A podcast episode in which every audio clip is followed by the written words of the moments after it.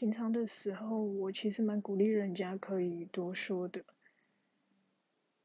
有时候能够把事情说出来，把情绪说出来，把感觉说出来，这也是一种能力，甚至是一种需要学习的能力，需要练习的能力。我们的社会文化或者我们的教育里面，太少太少告诉我们说要把东西表达出来，把情绪或者把感觉、把想法表达出来。很多时候，更多是希望我们可以成为一个。优秀的顺从者，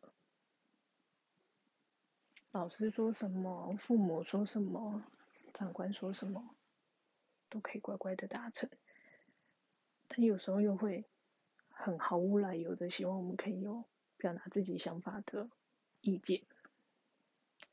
这种不对等的状态，其实有时候我觉得要一个人可以说出自己的想法是需要勇气的。这也是在我周遭的时候，我常会跟我的朋友，或者很鼓励他们可以把情绪表达出来。嗯，毕竟能够表达、能够说，他其实已经跨出了一大步了。有一大部分的人是完全没有办法表达出来，他可能没有办法说清楚他现在是什么情绪、什么感觉，他可能只知道他现在不舒服。或者什么事情让他生气，但对于这件事情哪一个部分，或者是生气吗？还是觉得愤怒、觉得嫉妒、觉得被比较、觉得被批评、被攻击？这个当中很多细节，可能有些人是没有办法去分辨的。随着越说越多，的确是有可能会。讲得越来越清楚的，我在想，为什么上一集我会从那个切入点去讲我的想法？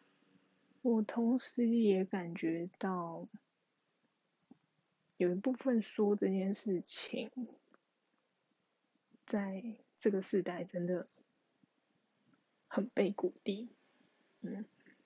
我觉得跟这个时代现在有一种社会文化是鼓吹大家要做自己呀，要勇敢去尝试啊，甚至是嗯无限放大的说想做什么就去做，勇敢去做，要跨出跨出舒适圈这种鼓吹有很大的关系。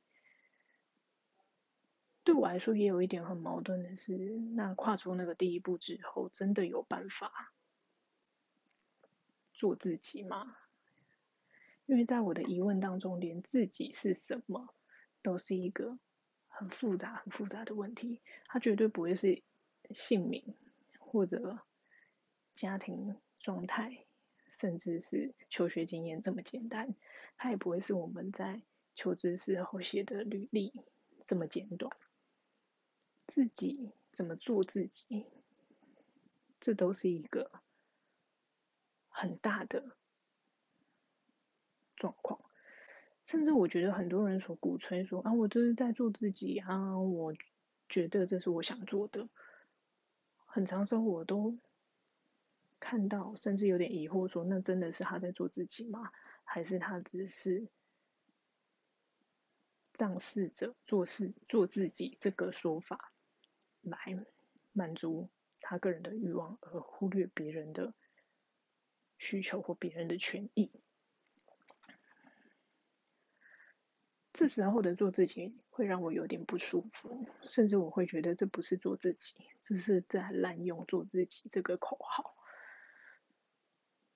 我想起曾经有一度，我也很鼓吹说，每个人都应该要做自己啊，每个人都可以找到自己，每个人都可以。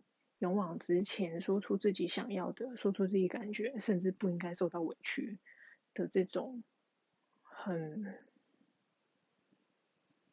很前卫的话。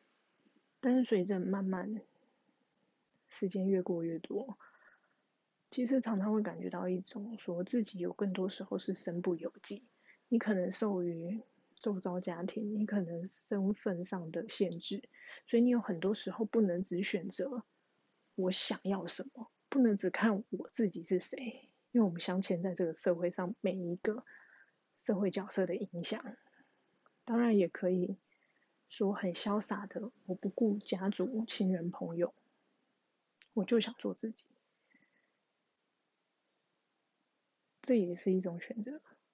不过这个选择。要承担什么样的代价？当事人有没有办法承担？这我就没有把握了。有机会或许